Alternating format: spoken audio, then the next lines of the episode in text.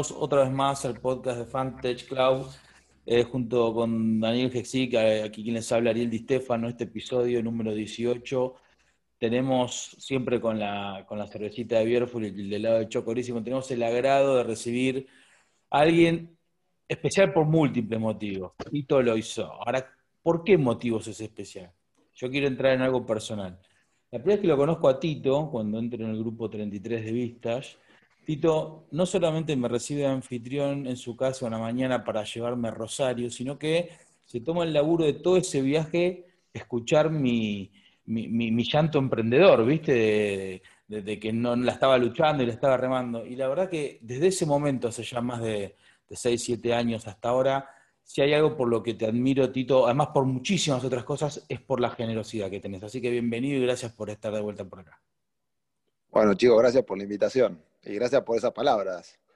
Eh, no lo siento, vos sabés que no lo diría si no lo siento, así que me parece que si hay algo que sos un tipo hiper generoso, hiper generoso en todo, en tu tiempo, eh, no sos un tipo que se guarde nada. Y bueno, parte de ese no guardarse nada es un poco lo que está hoy en, boca de, todo el mundo, ¿no? Sobre todo el mundo emprendedor, que es esta posición pública, estos posts, estos tweets que, estuviste armando, que tuvieron un revuelo impresionante, Infobae, eh, digo, la, tele. ¿Qué pasa, Tito? Contanos cómo ves a la Argentina. Bueno, mira, en realidad los posteos tuvieron que ver con esas mañanas de que no, es la primera vez que posteo, la realidad lo, lo hago normalmente. El tema que este posteo en particular tuvo una trascendencia inusitada, diría, no, no lo esperaba para nada, para, para serles totalmente franco.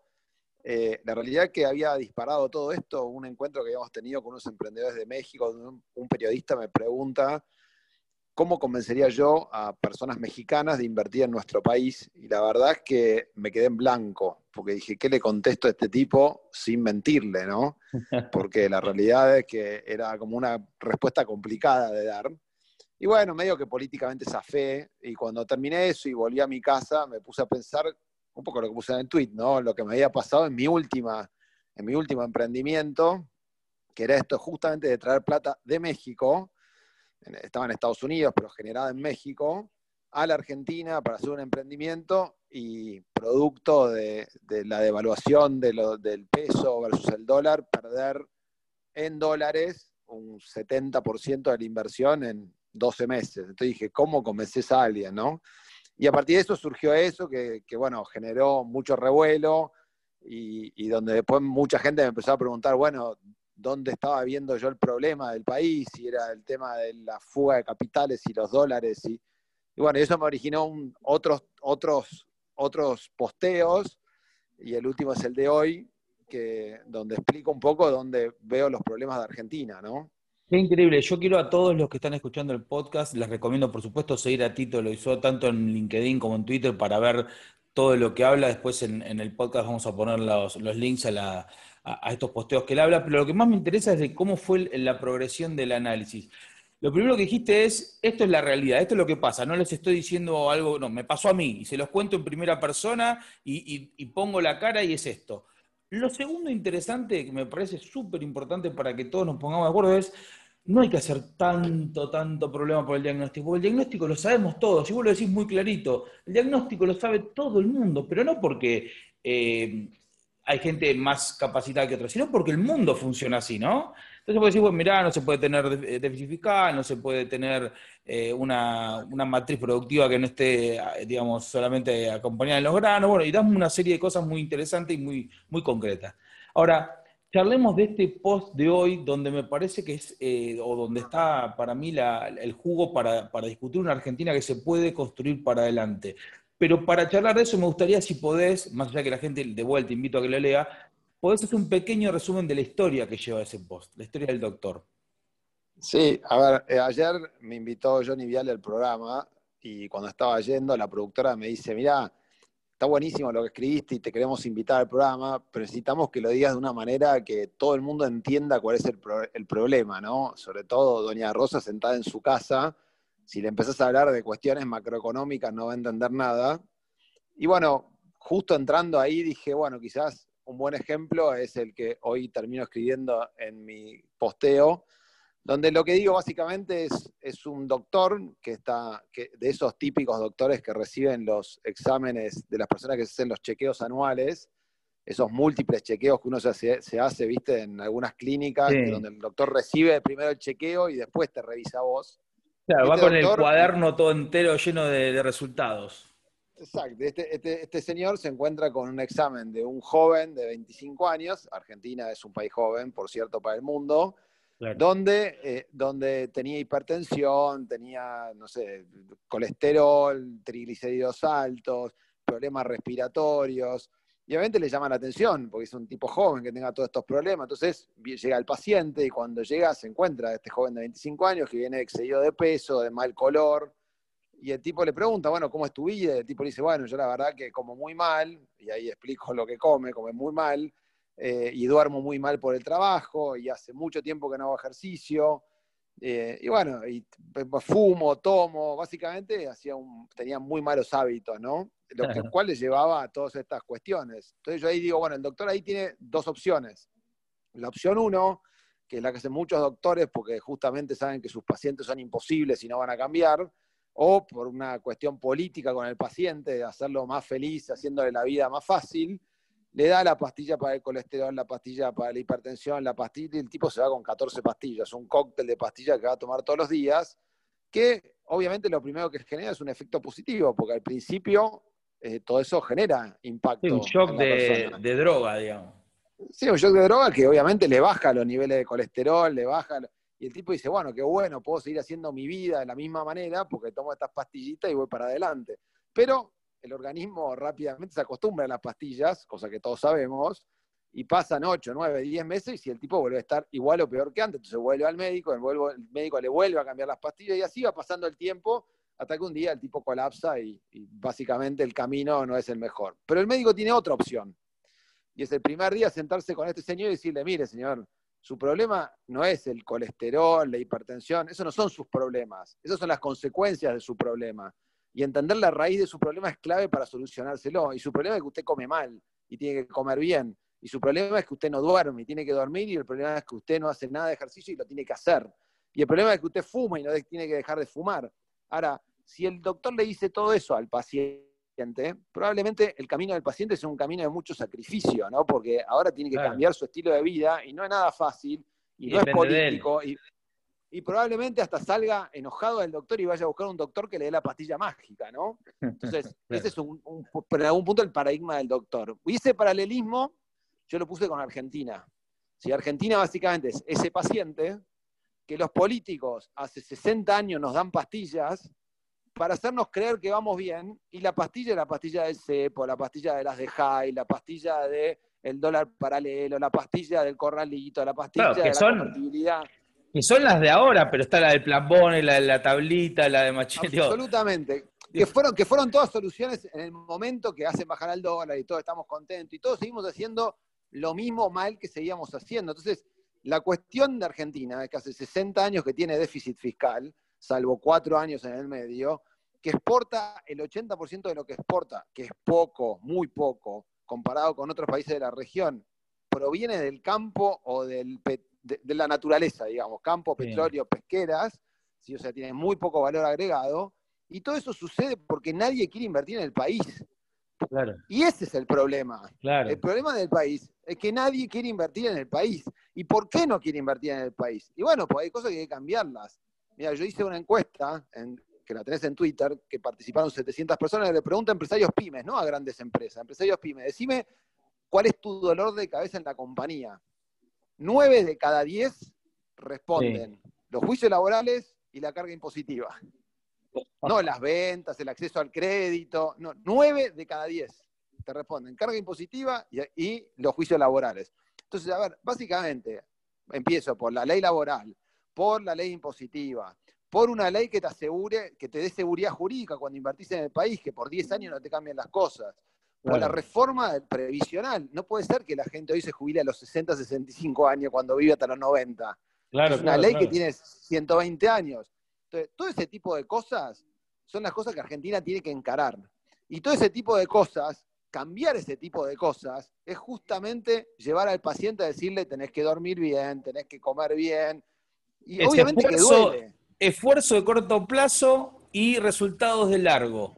¿No? O sea, y la política, claro, y la política no quiere asumir ese costo. Vive al revés, la política quiere resultados de corto y esfuerzo de ninguno, de largo, ¿viste? Y bueno, es un gran problema, por eso yo digo, a veces habría que decir, bueno, elijamos un gobierno y tengámoslo por 10 años, no vayamos a votar por 10 años porque va a ser la única forma de cambiar esto, porque si cada dos años tenemos que ir a votar, no van a dar pastillas que duren un año. Y ese es el gran problema que tiene Argentina. Y es, real. Ahora, ahora, Tito, perdón, pero que yo quiero, quiero hablarlo de otra forma. Me encanta la, comparativa con el doctor, y aparte me, me, pasa como muy loco, ¿no? Digamos, para quien no te conoce, Vos hiciste hasta un libro que se llama Emprender hasta los 90 años. Sos uno de los tipos más emprendedores que conozco, por lo menos, y conozco miles de emprendedores de todos lados. Cuando lo hablas como un doctor y con el tipo que llegó, por más que era joven y hacía todo mal y tenía que tomarse las pastillas o, empezar a pensar en el largo plazo, haciendo el esfuerzo del corto, te lo tomo de otro lado. Pensá en el emprendedor que es un bebé que recién nace. ¿sí? Y nació en Argentina, porque viste que no puedes elegir dónde naces. Naciste en Argentina y tú dices que recomendarle hoy a ese bebé cómo hacer los primeros pasos, cómo poder hacer esto para poder evitar pegársela, sabiendo que vos tenés más experiencia que nadie, no me tires los tres tips de, entrevista televisiva de, emprendedores. ¿Qué le recomendarías a ese emprendedor hoy para poder sortear eh, esta situación hoy de Argentina, si querés, o para decir, sabes que yo algún día confié y quiero seguir confiando de alguna forma, porque tarde o temprano vos tenés em, empresas, eh, emprendimientos acá y entiendo la situación, pero también estás acá. ¿Cómo le recomendarías a ese bebé para sus primeros pasos? ¿Cómo lo enseñarías? Mira, a ver, eh, obviamente que Argentina también presenta oportunidades, porque todos los países que son así tan cíclicos y donde las cartas se reparten cada cinco años de vuelta, presenta oportunidades. El tema es, a ver, lo primero que yo recomendaría con una mano en corazón es que si tenés los dólares en el colchón o tenés los dólares afuera, no los traigas a Argentina para hacer negocios en Argentina. Esa recomendación la doy y quiero aclarar, la, di hace 10 años y la di hace 20, pero yo mismo no la cumplí. ¿Sí? Entonces, ¿por qué? Porque también entre los posteos que hice, yo hice un posteo donde dije que dos hermanos vendieron su compañía de en 200 mil dólares hace 20 años. Uno lo dejó en pesos, el otro en dólares, y el que lo dejó en pesos perdió el 99,5% de sus dólares en 20 años. Entonces, para que un buen emprendimiento en Argentina rinda en dólares, si vos invertís dólares, tiene que generar aproximadamente un 150% de retorno sobre la inversión anual. Y hay muy pocos negocios que generan eso. Entonces, eso en primer lugar. ¿sí? Entonces, ahora bien, vos me decís, entonces no tenemos salida. Bueno, sí tenemos salida. Al emprendedor, le digo. Porque hay muchos negocios que se pueden hacer sin tener que invertir plata o invirtiendo muy poca plata. Y es creo ahí donde Argentina sí da muchos retornos. Y voy a dar casos concretos. O sea, yo abrí mi agencia caramba hace cinco años con una inversión relativamente baja, ¿sí? Porque es un servicio, porque no necesitas tener una gran infraestructura. Te dejaría un restaurante de 400 metros y tener que invertirle, porque si no, no funciona. Entonces, si vos vas a hacer un servicio, podés ir creciendo de a poco, no necesitas arrancar con la mega oficina, con 50 empleados. Entonces, ese es uno de los emprendimientos que yo recomendaría. Otro ejemplo que te doy, ustedes saben que en plena pandemia abrimos con Gastón Greco Micromask. Micromask lo hicimos con cero inversión, cero.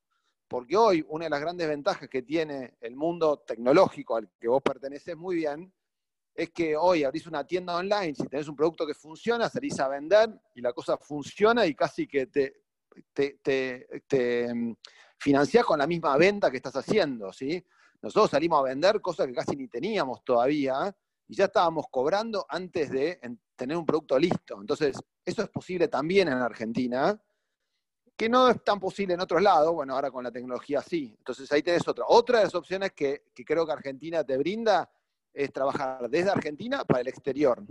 Esto de brindar servicios para el exterior, de vender cosas en el exterior, de exportar. O sea, porque Argentina normalmente tiene costos bajos, ¿sí? Después, obviamente que el problema de la devaluación argentina es la inflación, que viene la inflación y te iguala de nuevo con la devaluación anterior, entonces con los costos anteriores.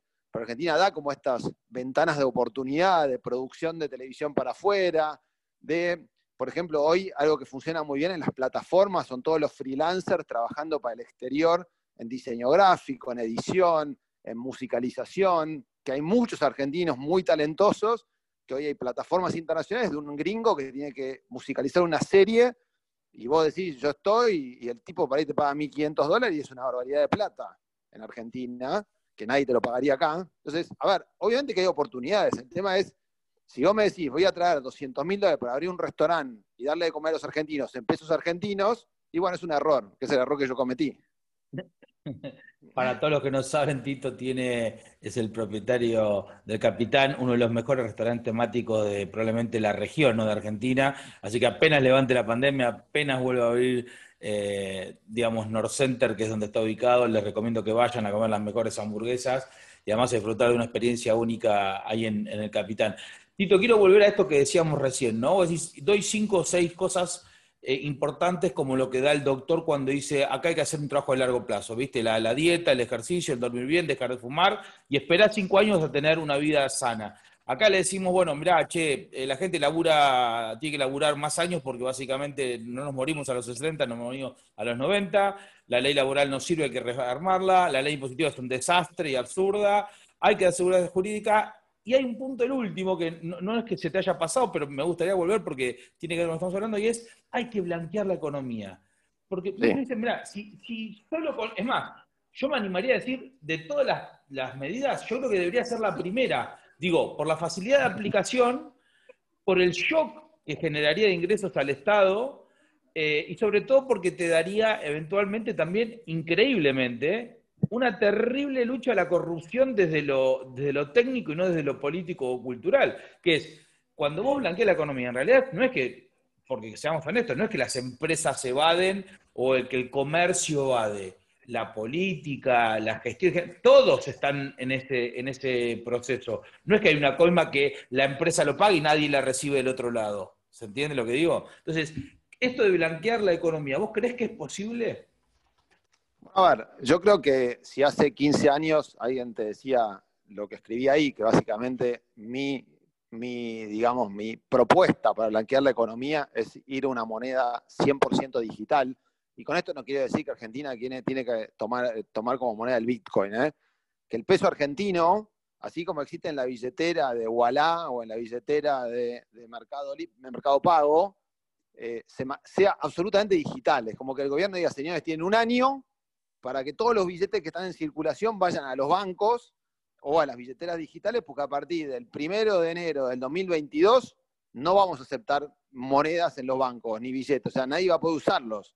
Entonces, ustedes tienen hasta ese tienen un año donde todos van a tener que sacar una billetera digital, hablo desde el cartonero hasta la empresa que tiene sus cuentas bancarias, o sea que eso no, no habría ningún problema, para que todas las operaciones sean digitales. O sea, un cartonero levanta el cartón, va al centro de reciclaje y en el centro de reciclaje, en vez de darle 300 pesos, el tipo le carga su billetera virtual con 300 pesos. Y obviamente, para un nivel bajo, no habrá impuestos y pagarán impuestos a partir de determinado valor. Si eso se lograra, cosa que hoy técnicamente es posible, porque entre otras cosas Argentina tiene 57 millones de celulares en la calle y hay aparte tiene, millones de habitantes. Tiene una plataforma tecnológica increíble. Yo creo que hoy es más política la decisión porque está armada la plataforma tecnológica para hacerlo por eso, como hoy la tecnología existe y hace 15 años no, eso sería, te diría, algo increíblemente eh, importante para la economía argentina, ¿no? Porque no solamente resuelve el problema, como dijiste vos bien, de la recaudación, porque yo tengo traqueada toda la economía y yo sé lo que sucede, sino que disminuye todas aquellas cuestiones que hoy son tan complicadas en Argentina, como el soborno, como la coima, porque ¿cómo pasa una coima con Mercado Pago? Con soluciona el problema del narcotráfico, porque el narcotráfico básicamente es en negro, se soluciona, y soluciona el problema de la recaudación. Mira, una cosa que sucede y que está sucediendo en este tiempo de pandemia increíblemente, que me contaban unos intendentes el otro día en una reunión, es que algunas intendencias están recaudando mucho más que antes de la pandemia. Y vos me dices, ¿cómo puede ser si la gente no paga los impuestos? ¿Por qué? Porque hay tanta venta a través de Mercado, mercado Libre que tiene retenciones, retenciones impositivas en las provincias que los tipos están recibiendo plata que en su puta vida pensaban recibir. Es que no hay forma de que blanqueando la economía de manera correcta no termines de achicar absolutamente todas las brechas, porque aparte lo que vos decías, es la forma más fácil y eficiente además de sacarle la carga impositiva a los que menos tienen. Porque hoy te paga el 21% de IVA exactamente cualquier persona, te la paga el que no tiene y el que tiene 14 Mercedes-Benz.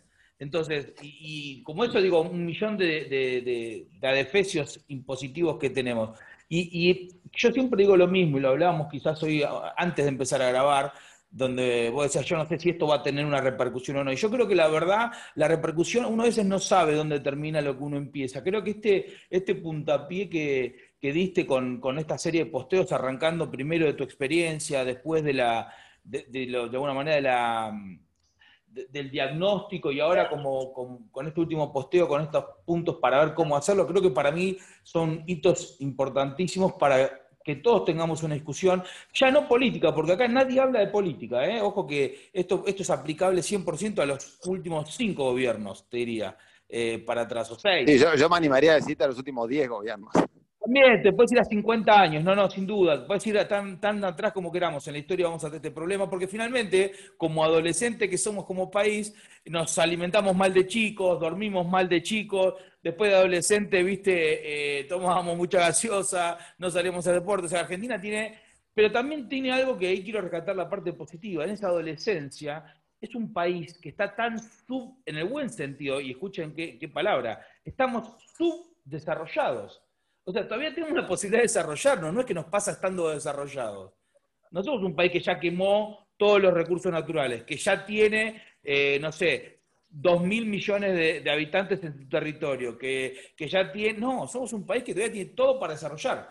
Y sobre todo en, un, en un contexto histórico donde cada vez más la, la importancia de la persona y de la gente que habita el país es lo que te va a dar la capacidad de, exportar, como decías vos, ya no solamente la cantidad de trigo o de soja que puedas meter o de petróleo, es la cantidad de IQ, de, capacidad de, vender tu know-how hacia afuera. Eso es lo que te va, sí, pero mira, Ari, respecto a lo que decís, yo creo que es, es como un arma de doble filo, eso. Y porque justamente esto es como la persona talentosa, ¿no? como ese talentoso que no necesita hacer nada en el deporte, suponete, entonces el tipo no entrena ni nada, pues sabe que con el talento suple todo, entonces hace todo mal.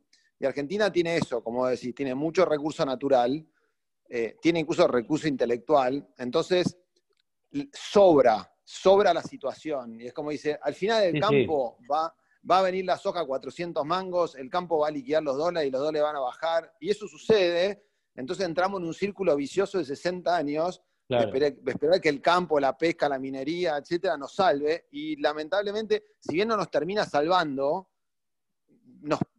nos, nos, hace zafar, ¿no? Y la Argentina sí, como, zafar. Como todo cuerpo de adolescente. También es un gran, problema. a veces Argentina, para salir le vendría muy bien cinco años de sequía.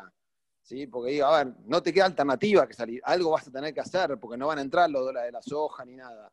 Entonces yo creo que a veces este hecho de tener tanto nos ha generado lo que somos, ¿no? Y a mí me gusta también, pegado a eso que acabas de decir, otra idea que estuvo en el medio de esta charla y me parece importantísima, y, esto se remonta probablemente a, 1994, donde muchos de los que nos escuchan quizás no habían nacido, pero es el Pacto de Olivos y la reforma constitucional y, y cómo cambió Argentina. Antes el mandato presidencial era seis años.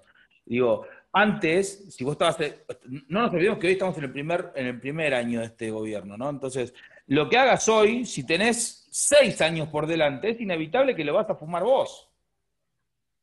Sí, bueno, totalmente. Por eso, por, eso, por eso yo dije antes, quizás Argentina necesita 10 años sin una elección, ¿no? Porque, a ver, cualquier cambio que vos hagas de esto que estamos hablando no se va a ver el año que viene. Y lo más probable es que los siguientes dos años sean muy duros. Entonces, ese es el costo que nadie quiere asumir, porque en dos años siempre viene una elección. como todo el mundo sabe que en dos años viene una elección, y bueno, te di la pastillita azul, y ahora te la cambio por la verde, y ahora, total, tiro el problema para adelante, y en algún momento alguien lo va a arreglar que no seamos nosotros. Entonces, todo toda la política ha ido tirando un problema que yo te aseguro que si hay algo en lo que no hay grieta en la Argentina, es que yo apago los micrófonos del Congreso y te aseguro que todos los diputados y senadores están de acuerdo con lo que nosotros estamos hablando. Eh, me ha tocado hablar con diputados y senadores de los distintos partidos. Pero en cuanto se prenden los micrófonos, bueno, no, hay que defender los derechos del trabajador, hay que, hay que defender a los jubilados. Y nadie dice que no hay que defender a los jubilados. Obviamente hay que defender a los jubilados, hay que pagarle bien a los jubilados. Y para pagarle bien tenemos que tener menos jubilados, porque si tenemos más jubilados, le vamos a pagar menos. Sí, sí, sí, sí. El, siempre el problema es eh, concentrarse o en lo que genera el problema o en el resultado del problema. Y lo que estamos siempre es mirando el resultado, decir, che, me duele la, cabeza. Bueno, pero te duele la cabeza porque ayer comiste, eh, viste, una, comida muy grasosa. Y nosotros siempre miramos eso. Exactamente, yo creo que, creo que si quizás al final del día lo que más rescato de todos estos pensamientos, si querés que tú es, enfoquémonos en la raíz de los problemas, ¿sí? enfoquémonos en lo que causa el problema y no entendamos que el problema es la consecuencia de eso. Porque, por ejemplo, tenemos, la vicepresidenta salió ya de decir, el gran problema de Argentina son los dólares. En primer lugar, el dólar no es el problema de Argentina, porque ni siquiera la moneda de Argentina, así que no puede ser nunca un dólar un problema de Argentina. En todo caso, el problema es el peso. ¿sí? Pero tampoco el peso es el problema. El problema es qué es lo que genera las devaluaciones. Y lo que genera las devaluaciones es que Argentina exporta muy poco, entonces entran pocos dólares. ¿Y qué es lo que genera eso? Bueno, la falta de empresas. Entonces, yo el creo círculo vicioso. Exacto, encontrar la raíz del problema es importante porque cuando vos haces un diagnóstico tenés que saber dónde está la raíz, si no, nunca vas a solucionar el problema. Tal cual. Sí, Tito, sabes que nosotros tenemos una costumbre, y yo sé que vos tenés hijos, e incluso sé que los has inculcado también mucho esta, este ADN o sangre emprendedora que tenés y que, que nos das a todos, incluso porque yo creo que en alguna cierta forma me, me empujas hasta a mí, a Ari y a otros a emprender cada vez más. Nos gustaría que digas una frase con la cual vos te gustaría dejarla a tus hijos. Una sola frase, o sea, no un, un nuevo tweet o algo, si querés. No, no. A ver, yo, tengo una frase. ¿Cuál es la frase que le dejarías? es mi frase favorita y en realidad empiezo mis charlas con esta frase. Eh, y, creo que ahora cuando sepas qué, qué es lo que hace cada uno de mis hijos, vas a darte cuenta que claramente me la siguieron. Y la frase es una frase que es de Will Smith. Y lo que dice el tipo es, si encuentras algo que te apasiona en la vida, ten el coraje de vivir de eso. ¿sí? Porque muchas veces la gente encuentra algo que le gusta, pero después tiene miedo de vivir de eso. A ver, mi hijo mayor es músico, mi segundo hijo estudia cine. Así que creo que claramente siguieron esa frase, ¿no? Porque cualquier padre debe decir, che, voy a tener un hijo músico y otro que estudia cine y se agarra la cabeza. Pues dice, claro, haz lo que quiera siempre que sea abogacía, dijo uno, ¿viste? claro, bueno, Tito, gracias por el yo creo que uno tiene que tratar de ser, yo creo que uno tiene que tratar de ser lo mejor, el mejor, perdón, en lo que te gusta hacer. Tenés que ser el mejor. ¿sí? En eso tenés que trabajar, aunque sea ser pintor, pero tenés que ser el mejor. Y si vas a ser, si vas a ser el mejor, te va a ir bien. Tal cual. Bueno, Tito, un millón de gracias por este tiempo, por contarnos la visión y ayudarnos a pensar qué Argentina queremos, podemos y tenemos. a todos ustedes les mando un fuerte abrazo, nos vemos en el siguiente episodio de Fantage Club. Como siempre, nos encuentran en arroba Fantage Club en las redes y en las notas del podcast van a encontrar los links para leerlo a Tito, que es súper interesante. Gracias, Tito, por estar. ¿eh? Gracias a ustedes, chicos, por la invitación.